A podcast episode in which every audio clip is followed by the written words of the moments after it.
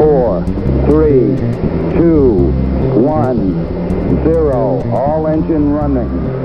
Liftoff. We have a liftoff. Muy buenas tardes por la tarde. Hoy es eh, viernes 5 de febrero y son las 5 de la tarde. Como veis, nunca me preparo ni siquiera en el día en el que estamos y me cuesta arrancar. Esto es algo inevitable y estaréis escuchando la risa de fondo de Ali. Ali, ¿qué tal estás? Muy buenas tardes, noches o días, según estés escuchando este podcast. Para nosotros es tardes. Para nosotros es tardes y además después de echarnos la siesta, que eso es de las mejores cosas que te pueden pasar. Un viernes terminas de trabajar, comes bien, una siesta y luego ya grabar un podcast, ¿no? Como plan, la verdad es que esta no está mal, ¿no? Inmejorable. Mejorable, desde luego que sí. Pues bueno, hoy vamos a hablaros de un tema que teníamos pendiente grabar en podcast, ¿vale? Estos días lo hemos comentado muchísimo en Twitch, ha sido casi trending topic durante toda la semana, pero creo que es algo que eh, toca dejarlo grabado y además para bastante tiempo. No para una cosa de estas que borro en 10-15 días, sino que esto se quedará bastante tiempo en el canal. No será algo tan volátil, porque sí que creo que os puede ayudar y os puede venir bien. Si os parece, si os parece, os cuento un poco la historia de cómo hemos llegado hasta aquí. Bueno, sabéis de qué va porque lo, habréis visto en el título, evidentemente, pero ya sabéis que me gusta poneros en contexto, poner, contaros un poco la historia de cómo hemos llegado a este punto, de cómo nos hemos encontrado con unas dificultades, una solución y cómo lo hemos resuelto. Esto es básicamente como un cuento de estos que te contaban en el colegio, de, cómo, de cómo desarrollar una historia, ¿no? Es decir, estabas bien, de repente hay algo disruptor que te estropea tu vida, la tienes que arreglar y luego vuelves a como estabas al principio. Introducción, nudo y desenlace de toda la vida. Exactamente, es decir, vamos a intentar contarlo así para que se, para que se entienda bien. La situación ya la conocéis, ¿vale? Todos los que ya nos seguís desde hace mucho tiempo la conocéis. Y es que hemos, desde hace algún tiempo hemos eh, decidido rehacer todo lo que viene a ser el sistema informático y de control de casa, ¿no? Pero cuando digo todo, es todo prácticamente no hemos dejado nada de lo que teníamos hace unos meses ahora y lo hemos cambiado, lo hemos modificado y lo hemos dejado a nuestro gusto. ¿no? El primer cambio vino cuando, pues como ya hemos contado un millón de veces, decidí pasar de Mac a Windows, por motivos que ya he explicado 50 veces y no voy a repetir, y empezamos a montar el ordenador. ¿no? Al montarlo, pues ya sabéis que nos liamos. Empezamos con simplemente hacer un pequeño cambio para que las cosas funcionasen bien y tal, y acabamos montándonos pues el mega PC de la NASA que tengo, que encima ya, ya contamos en el episodio anterior que liamos a dos personas incluso del chat de Twitch para que nos fabricasen pues la carcasa de aluminio, la madera en CNC y toda la historia. Entonces, bueno, pues hemos hecho un ordenador pues espectacular. Que, bueno, insisto, si, si, me seguís mínimamente, pues lo habréis visto tanto en Twitch como en Instagram, como en Twitter, en todos lados. porque soy muy pesado, muy pesado, muy pesado eh, enseñando estas cosas.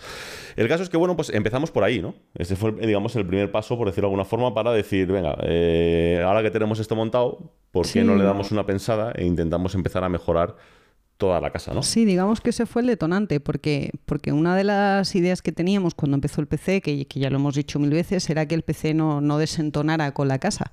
Y cuando no era, no era una cosa que esperáramos que funcionara tan bien.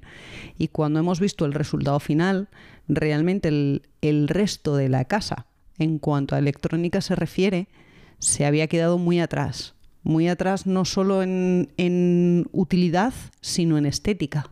Sí, sí, sí, realmente sí. Es decir, acabamos de meter un cacharro que a nivel de potencia y tal, pues estaba reventando al resto de la casa, pero es que encima ahí es cuando te das cuenta que dices, ostras, si para este cacho de PC he podido hacerlo a nuestro gusto, ¿no? A gusto de casa, ¿por qué no voy a poder hacer todo lo demás, ¿no? Así que nos, pusimos de alguna forma manos a la obra a rehacerlo todo, ¿no? Y rehicimos el setup, es decir, cambiamos la mesa que, en la que estábamos trabajando para dejarla para hacer streamings, básicamente. Añadimos otra pantalla. El siguiente paso fue cambiar la red, esto no, no, lo hemos comentado aquí, pero sí lo hemos comentado en, en, mil eh, directos de, de, Twitch.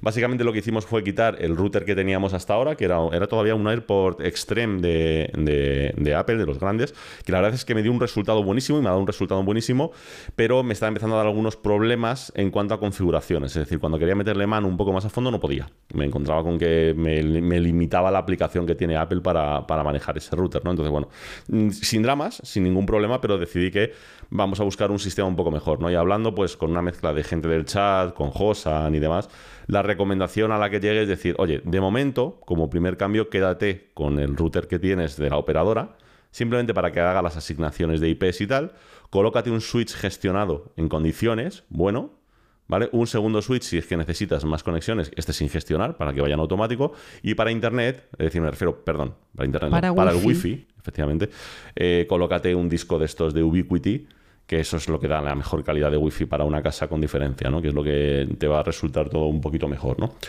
Y bueno, pues eso hicimos. Básicamente nos, eh, nos pusimos manos a ello y bueno, tuvimos pues, de por medio todo el meme que en el canal de los cables, porque yo me, empeñé en que fuesen categoría 7, nadie sabía que crimpar un cable de categoría 7 era tan complicado, es decir, no, no es una cosa tan sencilla como uno de categoría 5 o 6, sino que como son tan gordos los cables, pues necesitas primero una crimpadora especial, segundo unos cabezales si lo quieres hacer en casa muy específicos para que te permitan manejarlo, manejar los cables, eso, porque si no es prácticamente imposible. Bueno, tuvimos todo el cachondeo ese que la verdad es que fue bastante gracioso ¿no? en varios directos de, de, Twitch y bueno, pues montamos la red y demás, ¿no? Eh, poco después, y además casi coincidiendo con este evento que vamos a, poner, eh, Ali tomó una decisión. ¿Y esa decisión era? Que yo, yo quería hacerme un PC. A mí me había entrado el gusanillo, me había picado el gusanillo y teníamos, bueno, habíamos hecho algunos cambios y tal, teníamos la gráfica y dije, yo quiero, yo quiero un PC.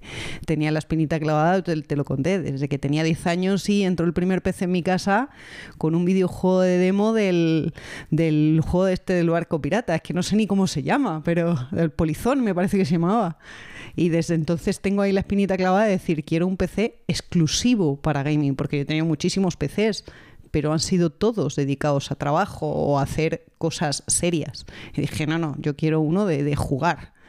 Para jugar. Así que bueno, ante esto, hasta ante esta situación, pues digamos que Ali me pidió ayuda, por decirlo de alguna forma, en el sentido de decir, eh, explícame cómo hacer la selección de componentes porque realmente no fue para otra cosa. Es decir, simplemente decir, dime cómo se hace la selección de componentes, un poco cuál es el orden, eh, cómo es el proceso y demás. Yo se lo expliqué. podríamos grabar un podcast sobre eso. Sí, la verdad es que es muy interesante, es muy interesante porque es un proceso iterativo y que no es tan sencillo, ¿vale? Tampoco es súper complicado, pero lo fácil es que metas la pata tres o cuatro veces al comprar los componentes antes de dejar el, equipo el PC final, sí. Eso, eso, es lo normal, ¿no? Eso da para podcast. Sí, sí, perfectamente, perfectamente. Entonces, bueno, pues eh, tiramos, a, tiramos a hacerlo sin, sin, mucho más. Entonces ella se cogió, se puso manos a la obra y hizo su selección. Descríbenos un poco la selección. No, hombre, esa la, podemos hacer para el próximo podcast o la hacemos ahora y. la dejamos para el próximo podcast. Lo siento, chicos. Os quedáis con hype. Así os quedáis con las ganas y nos escucháis la próxima vez. Exactamente, exactamente. Bueno, pues el caso es que ya también se montó un PC, ¿no? Entonces, bueno, pues teniendo ya el PC, bueno, los móviles y tal, por supuesto, ya lo teníamos todo arreglado, teniendo pues eh, la red ya colocada en condiciones había un elemento en casa que teníamos que había que dar una vuelta y que ya le habíamos dado una pequeña vuelta y era el NAS, ¿vale? nosotros hasta ahora teníamos un, un QNAP, un 253B, se supone que es un QNAP, bueno, pequeño, porque es solamente de dos bahías, pero eh, con capacidades multimedia, es decir, te saca vídeo en 4K, el procesador que tienes de 4 núcleos, le había metido 8 GB de RAM, pero iba muy lento, era un, era un NAS que realmente no era agradable de utilizar porque hacer cualquier cosa era, era una maldita eternidad, ¿no? Entonces, bueno, yo de primeras, pues como siempre, levanté el teléfono y le, pregunté a José, ¿no? Oye, ¿cómo puedo hacer para aligerar esto un poco, ¿no? Y me dio unas cuantas ideas y al final la decisión que yo tomé, eh, básicamente, fue eh, como eh, tenía la posibilidad en ese momento de añadirle una tarjeta PCI Express para meterle un disco NMVE, no sé si he dicho bien la sigla, pero todos sabéis a lo que me refiero, rapidito, para que digamos que todas las aplicaciones principales fuesen cargadas ahí, quitar uno de los discos duros grandes, y cambiarlo por uno SSD y dejar uno de los discos duros grandes. Entonces funcionaba el disco pequeño, básicamente para el sistema, el SSD como caché para el disco grande, que era el, de almacenamiento grande. Porque al final nosotros ahora, como tampoco estamos grabando vídeos de YouTube y tal, con 3 teras de almacenamiento ahí guardado, nos es más o menos suficiente. Es realmente para hacer alguna copia de seguridad, tener alguna peli, alguna cosa y... Sí, no, realmente tampoco estamos teniendo una capacidad de guardado, porque es, me hace mucha gracia porque me recuerda, cada vez que hablamos del NAS, me recuerda el tema del diógenes digital que estuviste hablando en, en Apelianos. No somos personas que guardemos muchas cosas y lo que guardamos lo tenemos, por un lado en copia en la nube y por otro lado que tampoco es tanto, porque tampoco te da tiempo en tu día a día a disfrutar de 18 teras de fotos. Efectivamente, efectivamente. al final nosotros no acumulamos tanto. Lo que sí, que estábamos notando que cada vez estábamos utilizando más es todo el tema de virtualización, dockers y demás. Es decir, el utilizar máquinas eh, adicionales montadas sobre un servidor para hacer cosas. Cosas como que, pues yo que sé, el bot de Twitch, cosas para programar las descargas o cosas para, yo que sé, para imprimir en 3D, ¿no? Que ahora, lo comentaremos más, más despacio, ¿no? El caso es que, bueno, hicimos el cambio y sí, la cosa mejoró. Mejoró, pero bastante. Es decir, el cambio fue bastante significativo. Pero la realidad es que, bueno, mm, yo no estaba contento del todo. Lo aceptaba, es decir, me, me era un equipo que estaba bien, estaba dentro de lo que más o menos yo, yo necesitaba, pero se me estaba quedando un poquito corto desde mi punto de vista. No estaba, no estaba todo lo contento que podía estar. Pero bueno, aquí quedó la cosa. Realmente no, no le dimos muchas más vueltas hasta que de repente, eh, por todo este tema que llevamos nosotros de, entre comillas, minimalismo y todo alrededor, pensamos una cosa, decir, oye, bueno, ya hemos hecho la operación, pero ahora tenemos que hacer la segunda parte, ¿no? Y es que por La- cada cosa que entra... La operación de entrada del PC. O sea, porque antes no existía mi PC. Yo cuando jugaba, jugaba con el PC antiguo que tenías tú y ya está. Tampoco le dábamos más El vueltas. PC antiguo, que aquí también lo he comentado un millón de veces, que era un Intel NUC ADES Canyon, súper potente, es un i7 con 32 GB de RAM, eh, una gráfica que le habíamos puesto por externa por eh, Thunderbolt 3. Bueno, pues un ordenador Sí. potente, ¿vale? Sí, yo cambié la Play 5 por eso. O sea, la Play 4, Cuatro. perdona, por eso. Sí. Y, y después dije, bueno, pues es, es hora de pegar el salto de, de ordenador, bueno, que estaba muy bien, Estaba a un bien, ordenador uno- que con para quitarme la espinita de hacerlo yo. Sí, de, montarlo de cero y, de- y demás, ¿no? Pero entonces, claro, la primera parte era meter los equipos, pero ahora llega la segunda parte que nosotros aplicamos de forma rigurosa, que es sacar los equipos. Hay que, hay que quitarlos de en medio, ¿no? Entonces, claro, eh, se me que- creaba la cosa de decir, bueno, tengo que quitar de en medio este Intel NUC, ¿no? Que es el ordenador que sobra ahora mismo. Y la verdad es que me ha dado un poco de lástima porque mm, viendo las expectativas de venta, hombre, podía sacar un dinero, es decir, eh, honestamente, bastante alto, ¿no? Porque además eh, con los discos duros que lleva, lleva instalado, la RAM y tal, se puede vender bien, porque además es potente. Pero como que es un muy buen equipo y me ha gustado mucho todo el tiempo que lo he utilizado como para deshacerme de él así tan fácilmente. Entonces de repente se me encendió la bombilla, ¿no? Es decir, oye, al final, un NAS no deja de ser un ordenador con unos discos pinchados. ¿Vale? Con unas características muy específicas, pero es un NAS con unos discos o sea, un ordenador con unos discos pinchados. Así que raudo y veloz, levanto el teléfono. Y como siempre, que esto- yo ya, ya digo que Josan tiene que estar harto de mí, pero absolutamente harto, ¿no? Levanto el teléfono, llamo a Josan y le digo, Josan, la situación es la siguiente, como le digo yo siempre. La situación es la siguiente. Tengo un ordenador aquí eh, que me sobra, tengo discos duros, tengo tiempo para entretenerme, que estamos prácticamente en cuarentena, aunque no lo, no lo quieran decir, porque estamos todo el día metidos en casa.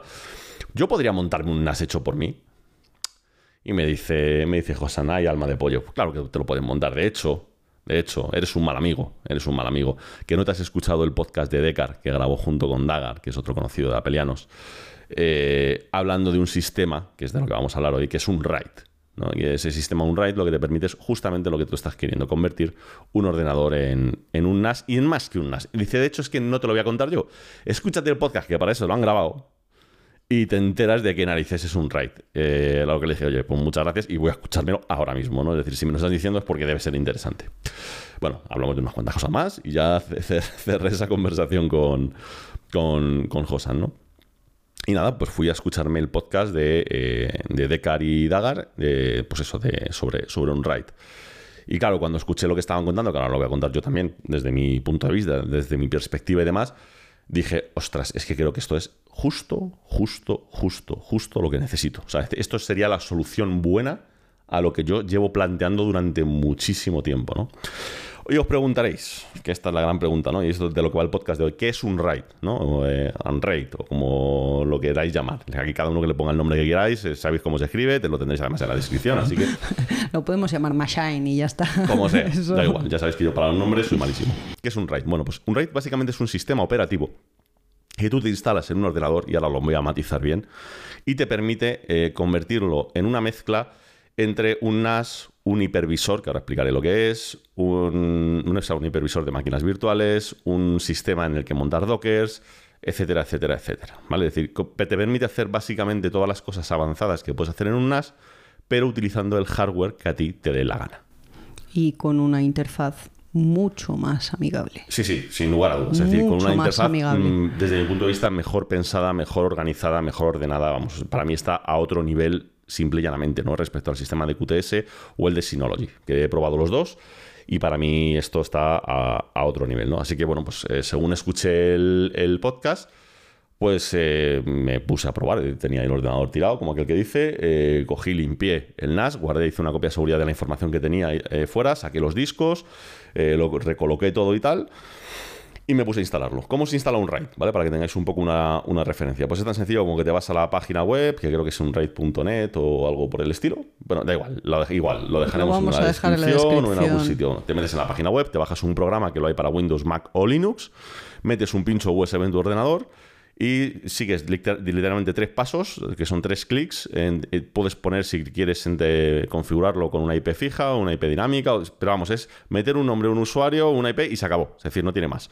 Te mete todo el sistema en ese pendrive y tú lo que haces es pinchar ese pendrive en el ordenador en el que quieres utilizar un RAID. ¿Qué es lo que hace un RAID? Pues tú te pide que arranques ese ordenador desde el USB como te permiten pues básicamente todos los ordenadores del, del, mundo, ¿no?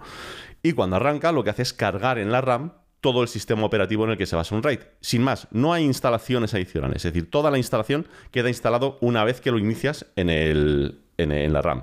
Y diréis, ¿cuánto tarda esto? 30 segundos, un minuto. No, es, más, muchísimo menos de lo que tarda en reiniciar, por ejemplo, unas. Muchísimo menos. No, hay, no hay comparación como tal.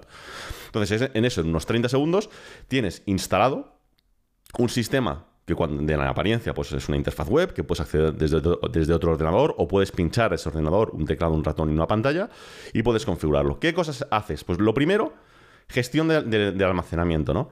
¿Por qué se llama un RAID? Que es que esto lo descubrimos a posteriori, ¿no? Como lo, descubrimos a, posteriori. ¿Por qué se llama un RAID? Se llama un RAID porque lo que, lo que quiere esta gente, lo que quiere esta empresa, ¿no? Eh, Limeware, si no me equivoco, se, llama. Lo que pretenden es algo tan simple como eh, que te deshagas del concepto que tenemos actualmente de los RAIDs. vosotros sabéis que cuando queréis unir distintos discos duros, eh, podéis hacerlo, eh, pues si unes dos discos duros y los pones que los dos tengan la misma información, una redundancia, ¿no? Para que no se pierda, pues tienes un RAID 1. Si quieres poner los dos discos duros como si fuesen uno solo, pues es un RAID 0.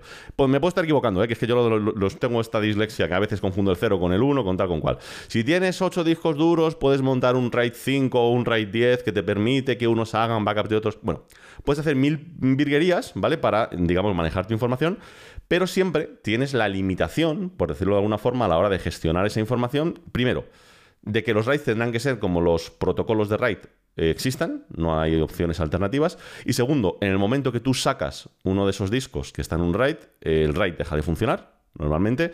Y no solo eso, sino que esa información no es accesible, porque normalmente está partida, compartida entre discos y demás, ¿no? Un RAID, que por eso se llama así, lo que te propone es lo siguiente, es decir, no te líes. Tú pincha todos los discos que tú quieras a tu NAS. Y yo te voy a decir que me selecciones, que me asignes para qué es cada disco. Entonces, tú me puedes asignar un disco, por ejemplo, para que sea disco de información. Me puedes asignar un disco para que sea disco de caché. O me puedes asignar un disco para que sea un disco de paridad, que ellos llaman, que es para hacer copia. Entonces, lo que ellos te proponen es muy sencillo, es decir, tú organízatelo como te dé la gana.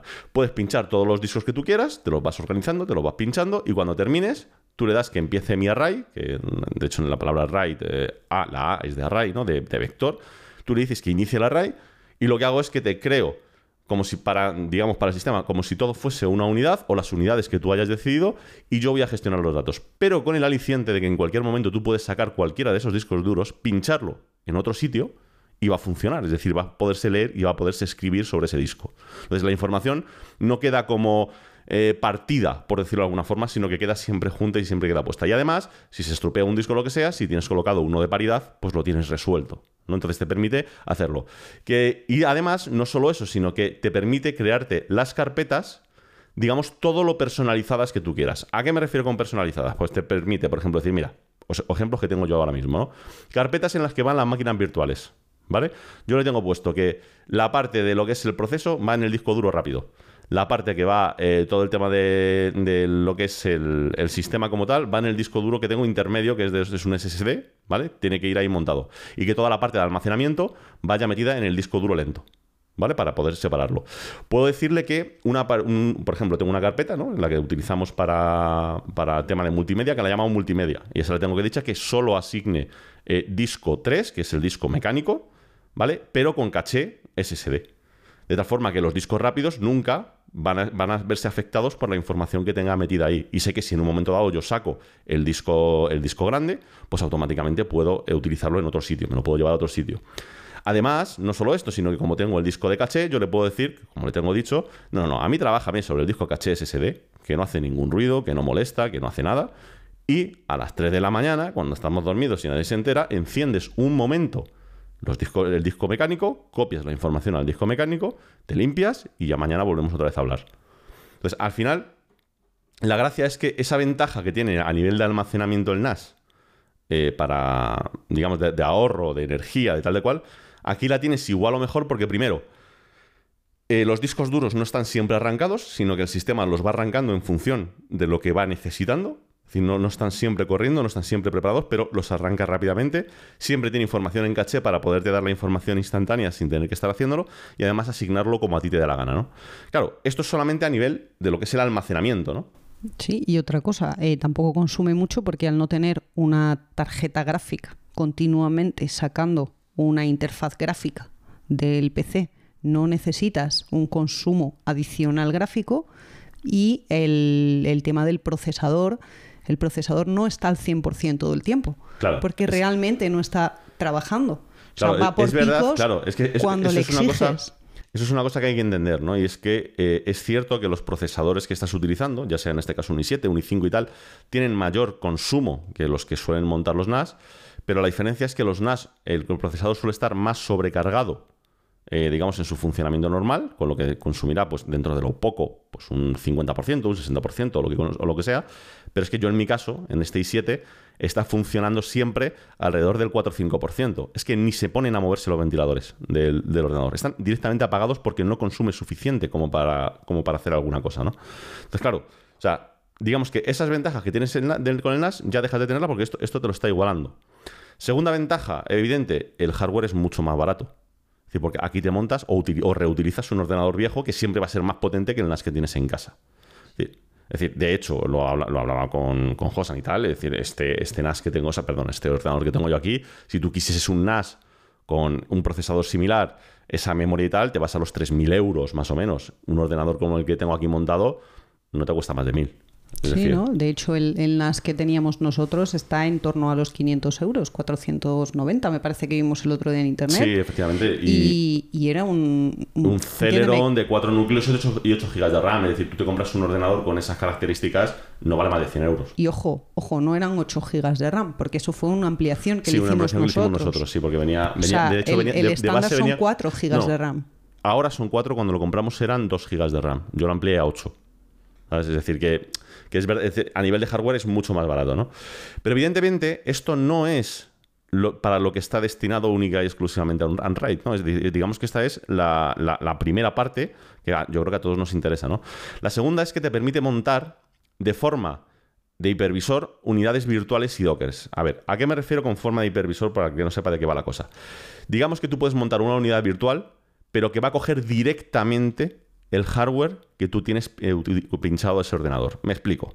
Imaginad que yo en vez de tener el ordenador que tengo pequeñito, tuviese un ordenador, más tocho, ¿vale? Un ordenador, imaginaos un Threadripper de 32 núcleos, con dos tarjetas gráficas, con 128 GB de RAM, es decir, el típico ordenador de la NASA de la NASA, ¿vale?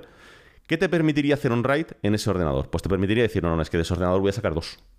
Entonces, yo cojo, me creo una unidad virtual de Windows, me creo una unidad virtual de otro Windows, o de un Linux, o de lo que a mí me dé la gana, ¿vale? De lo que, de lo que a ti te apetezca.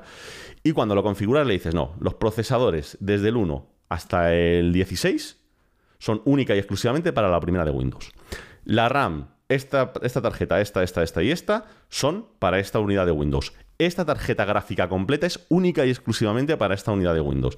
Este disco duro es para esta unidad de Windows. Es decir, tú te configuras cada PC asignándole el hardware, incluidos puertos USB y demás. Entonces tú ya tienes directamente, digamos, configurado un ordenador ahí.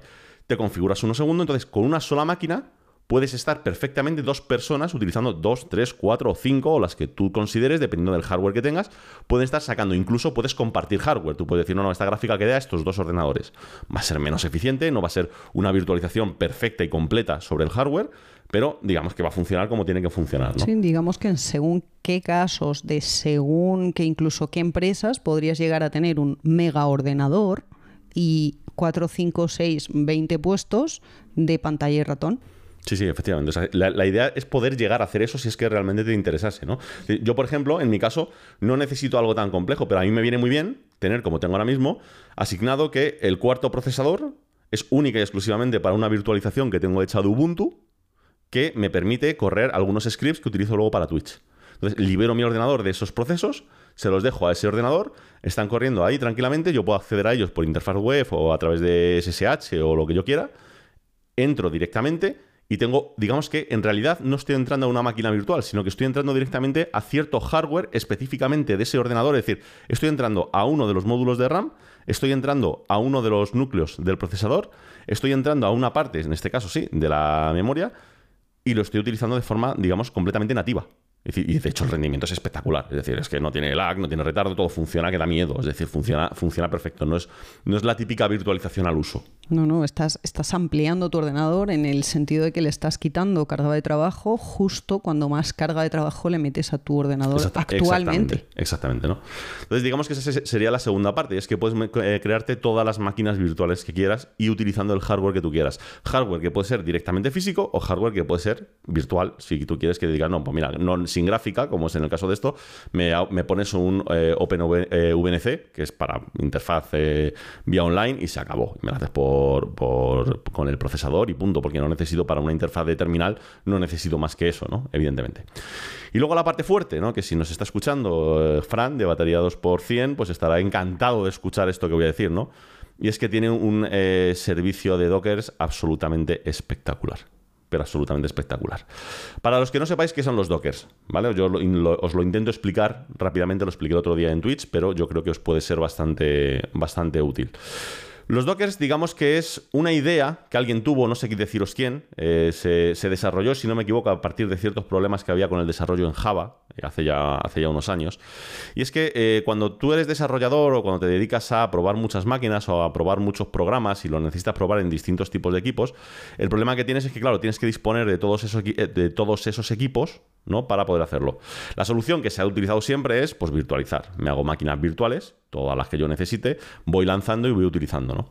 Pero a alguien se le ocurrió decir, oye, ¿y si somos un poquito más listos? ¿no? ¿Y, si, ¿Y si virtualizamos de una forma un poco más inteligente y lo hacemos de una forma un poquito más ordenada? ¿Y si lo que hacemos es algo tan simple o tan sencillo como... Si tú te coges lo que es la estructura del sistema operativo, por ejemplo un Linux, en, este caso que es lo que suelen utilizar todas estas plataformas, ¿no? algún Linux eh, como tal, al final, el kernel que estás utilizando no tienes por qué cambiarlo, puede ser siempre el mismo en distintas eh, máquinas virtuales que tengas. Un cierto número de librerías es prácticamente el mismo en, todos ellos. Eh, un cierto número de dependencias son iguales en todos ellos, ¿vale? Y luego, eh, si tú te quieres crear distintas máquinas virtuales, tendrás diferencias, ¿no? Pues mira, esa tiene, por ejemplo, las librerías de Python, la de 2.7. Esa tiene la librería de Python, la 3. Esa tiene la librería no sé cuál. Esa tiene la librería no sé cuál. Esa tiene la no sé cuál y además la de Python 3. Esta tiene la otra, ¿no? Entonces, digamos que si tú mirases todas las máquinas virtuales y las pusieses como un papel calco, te das cuenta de que algunas entre sí coinciden algunas cosas y que todas entre sí coinciden algunas cosas. Es decir, es como que habría zonas más marcadas, ¿no? Por decirlo de alguna, de alguna manera.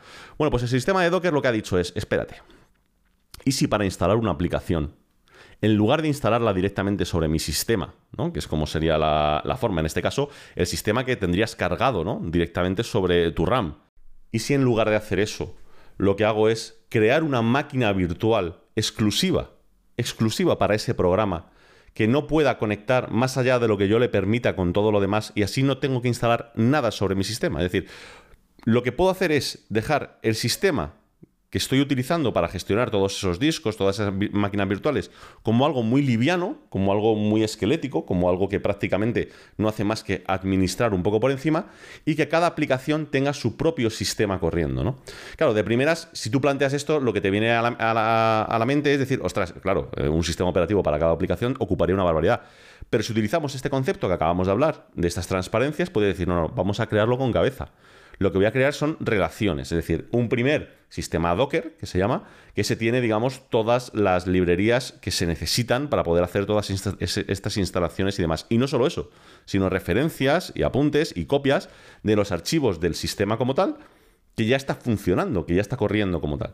Entonces, creamos ese sistema. Y ahora, cuando voy a crearme una aplicación, lo que hago es traerme nada más que lo que son la aplicación, todas las librerías que se necesitan para esa aplicación y las conexiones con todo el sistema que ya está montado. Entonces, en realidad, solo estoy instalando un archivo un poquito más grande, ¿no? Un pelín más grande que lo que sería la aplicación como tal, pero con la ventaja de que tengo el sistema aislado, con lo que si se me estropea, o sea, la aplicación aislada, perdón, si se me estropea o se me cae algo, se me va a tomar por saco, no estropeo todo lo demás, ocupa muy poco y además no está corriendo sobre el sistema principal, con lo que no estoy quitándole recursos, digamos, a la gestión general de- del, del sistema, ¿no?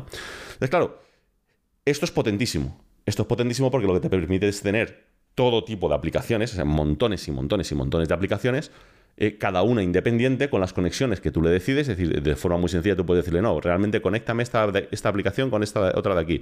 O esta aplicación cuando quiera leer del disco, solamente déjale ver esta carpeta. O esta aplicación que también tiene su sistema, solo permítele ver este USB, ¿no? Entonces, te permite eso, es decir, tener montones de aplicaciones súper útiles que utilizas en tu NAS, que utilizas en tus sistemas, pero sin necesidad de tenerlas instaladas en lo que es tu sistema como tal, sino que son independientes.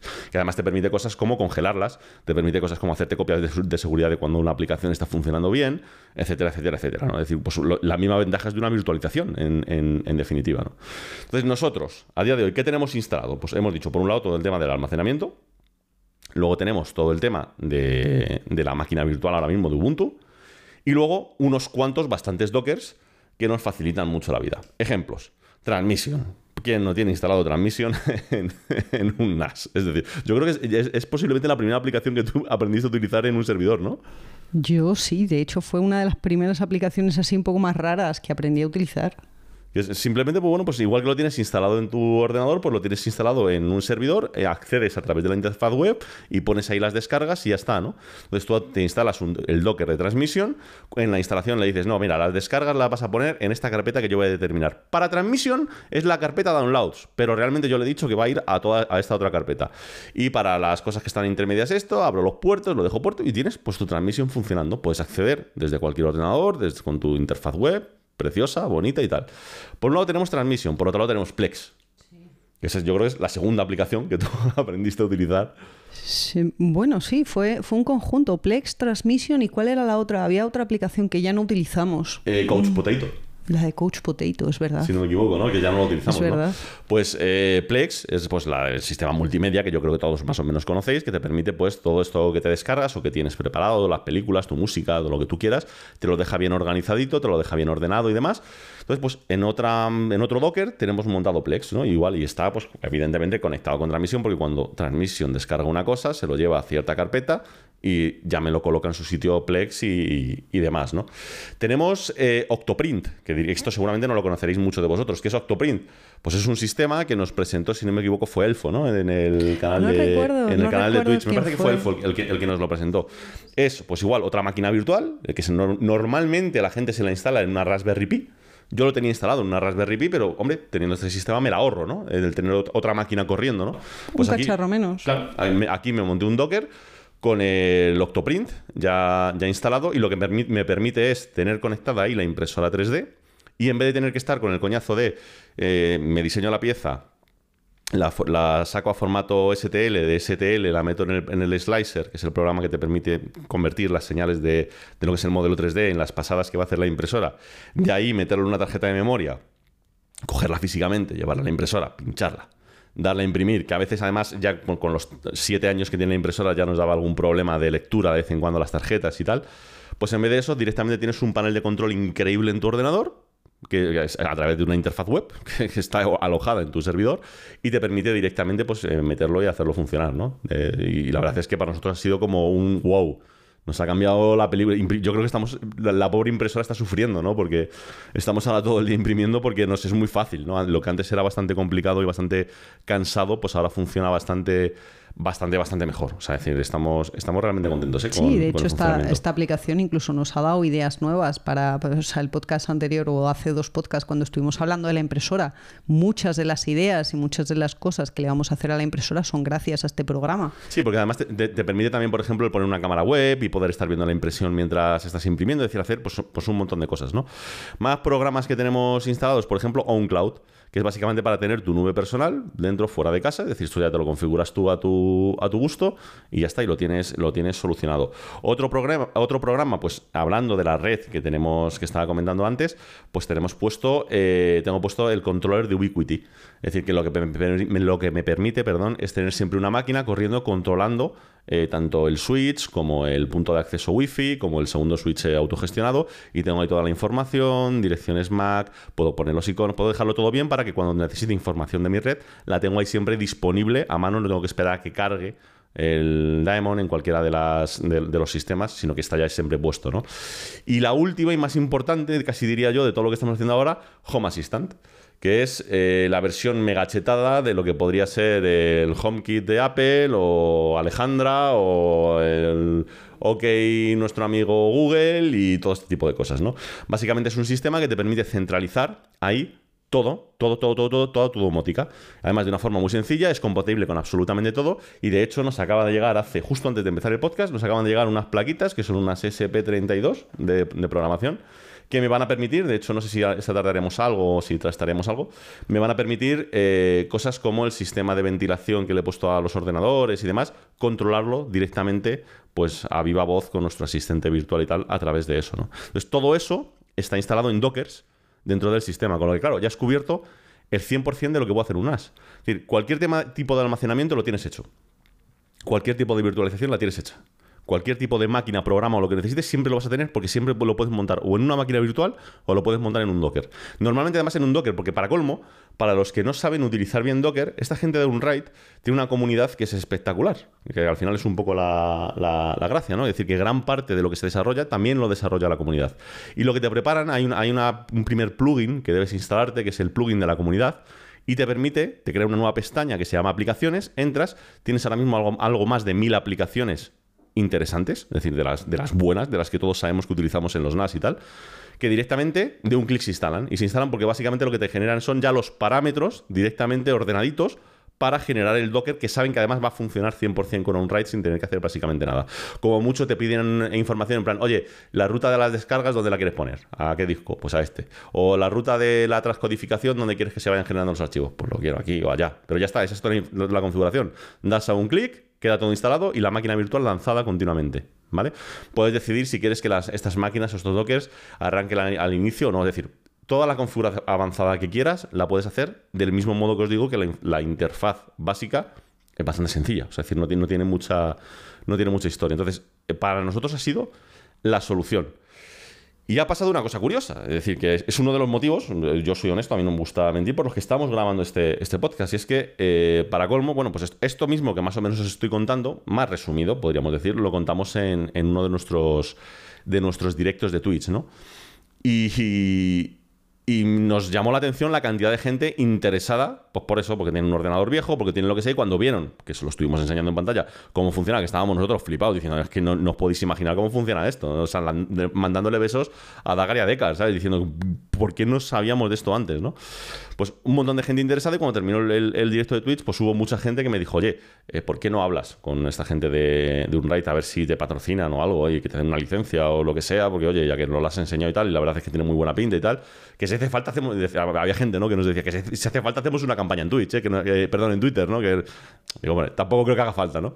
Y bueno, pues como me lo dijeron, pues me, animé a escribirles, me animé a escribirles sin, sin más saber, a ver qué me contaban. Y les, conté un poco una película parecida, ¿no? A lo que os he contado a vosotros, pero en dos párrafos, no sin necesidad de estar aquí media hora hablando.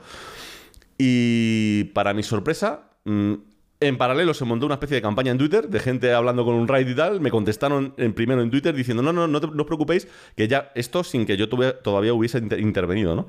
Que ya hemos recibido el mail de Oliver, pero es que todavía no nos ha dado tiempo a contestarle.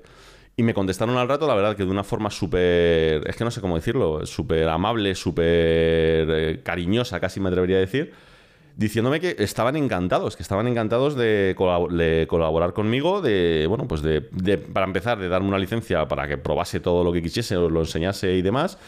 Y de no solamente eso, sino que, bueno, yo, yo les pedí, ¿no? Directamente decir, oye, mira, yo no, voy, yo no quiero cobrar por esto porque esto no es mi trabajo, ¿no? Pero sí me vendría bien si, oye, si podéis, yo qué sé, sortear unas licencias o si podéis eh, hacer algún descuento o algo por el estilo, pues esto. Y me dijeron, oye, pues lo miramos, sin problema. En principio, o sea, es un sí, Es decir, eh, claramente sí. Tenemos que mirar exactamente cómo lo hacemos y tal, pero vamos, se agradece un montón. Estuvimos manteniendo unos unas cuantas conversaciones, incluso la, persona de contacto con la que estuve hablando me, dijo que estudió durante seis meses aquí en Salamanca, ¿no? me, estuvo, me estuvo contando y tal. Y que bueno, que estaban interesados eso, en, entrar en este mercado y tal, y que estaban encantados de que, de que se hubiese como de, hecho reactivado todo esto de, un rate aquí en, en, España, tanto así tan de golpe, ¿no? Y la verdad es que lo merece porque funciona muy bien. O ya, os digo, o sea, esto no es un, un info comercial, ¿no? Que dicen en, Latinoamérica, que os estoy metiendo, es que no, realmente o sea, antes de hablar con ellos ya, estaba enseñándolo diciendo, bueno, no vais a creer lo que he descubierto, ¿sabes? Esto es, esto es la leche, ¿no? Y nada, pues eh, creo que si no me equivoco, estábamos también hablando de que quieren coger, digamos, mi caso, por decirlo de alguna forma, ¿no? De, de pues esto que os, he contado un poco aquí, plasmaron un blog, ser parte de su publicidad y tal. Pues yo, he encantado, siempre, ya, les, dije, ya, les dije, ¿no? Que, digamos, que lo que pido a cambio, por decirlo de alguna forma, es pues eso, conseguir algo para suscriptores, oyentes y demás, que yo creo que, oye, es que sé que estáis interesados y de hecho es que esto puede sonar a coña, pero ahora mismo, o sea, hoy he recibido dos mensajes diciendo, oye, ¿qué pasa con esto de un red? Se va activando que yo quiero mi licencia y no sé si esperarme o no esperarme a que haya sorteo o no sorteo. Joder, esperaos una semana, tío. O sea, que tampoco. Que, han pasado cuatro o cinco días, ¿no? Desde que he hablado con ellos. Así que nada, en, ello, en, ello, estamos. En ello estamos. yo les dije, pues eso, que lo, comentaría por Twitch, que haríamos un podcast hablando, hablando de ello.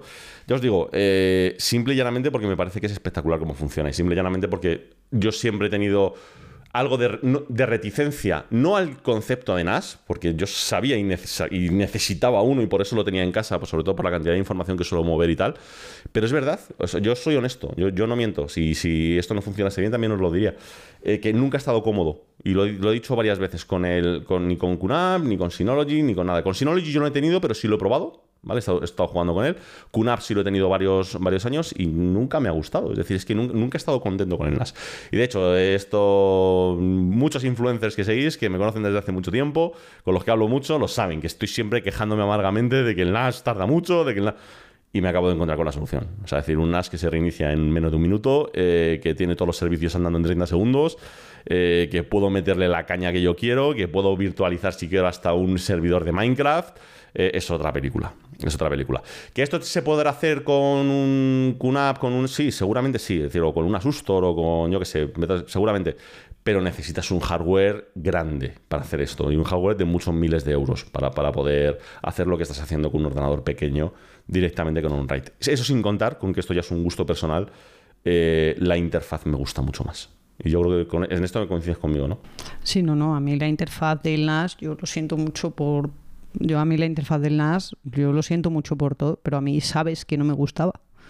Tú sabes que yo me fui absolutamente reticente a tocar el NAS siempre. Siempre. Yo, cada vez que decías de hacer algo, yo te decía, haz lo que quieras. Yo no, yo, no participo en tus movidas. y lo sabes perfectamente. No, a mí el NAS no me. Es que me, me generaba una barrera muy fuerte de cabeza de decir, es que no sé lo que estoy haciendo porque no me resulta cómodo, no me resulta agradable, no me resulta... Eh, parece una tontería, pero no me resulta amigable. Pero es que a mí también me pasaba, quiero decir, eh, yo sé utilizar todos estos sistemas en mejor o peor medida. Es decir, ya me habéis visto en Twitch que, oye, pues a lo mejor estoy instalando algo en Ubuntu y digo, ostras, esto sé que se instala, eh, que alguien me haga, me dé la chuleta de cómo se, instalaba. Te dicen, pon esto, esto y todo. Ah, sí, es verdad, no me acuerdo, pues lo pongo y ya está. O crear máquinas virtuales, a lo mejor no soy el mejor tío configurando una máquina virtual, pero sé configurar una máquina virtual, ponerla a funcionar y poder entrar desde cualquier tipo de plataforma. Es decir, no soy especialista en ello, pero sí sé utilizarlo. Igual los dockers. No soy Fran,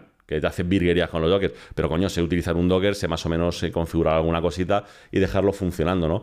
Y joder, me he encontrado con una diferencia muy grande, pero cuando digo muy grande, muy grande, o sea, no, no, una, pequeña, no una pequeña cosa, sino que algo, algo realmente interesante, ¿no? Fue que cuando estabas instalando el Plex, me acuerdo, aquí en esta, en esta máquina virtual que estábamos haciendo los linkaos y tal, tuviste que irte un momento porque te llamaron y uno de los linkaos lo hice yo sin mayor problema, o sea, que, que eso no lo hubiera hecho nunca en el NAS, hubiera estado tranquilamente sentado en el sofá leyendo Twitter o haciendo cualquier otra cosa mientras tú te, te ponías a lo tuyo. O sea, a mí personalmente me gusta, me gusta más esta, esta interfaz. Sí, yo, digo, además incluso la puedes modificar, es decir, porque te permite te permite cambiarla de colores, ponerla que si la quieres horizontal, vertical. Pues esto, esto es lo de siempre, tiene personalizaciones y tal. Entonces, luego entre eso, plugins que tiene y tal, pues la verdad es que se pueden hacer virgue- virguerías, ¿no? Tienes plugins, por ejemplo, para hacer que eh, directamente cuando pinchas un disco duro eh, quede accesible a los demás, puedas pasar información para arriba y para abajo sin ningún problema y luego lo puedas quitar cuando te dé la gana y tal, sin afectar a la información del NAS.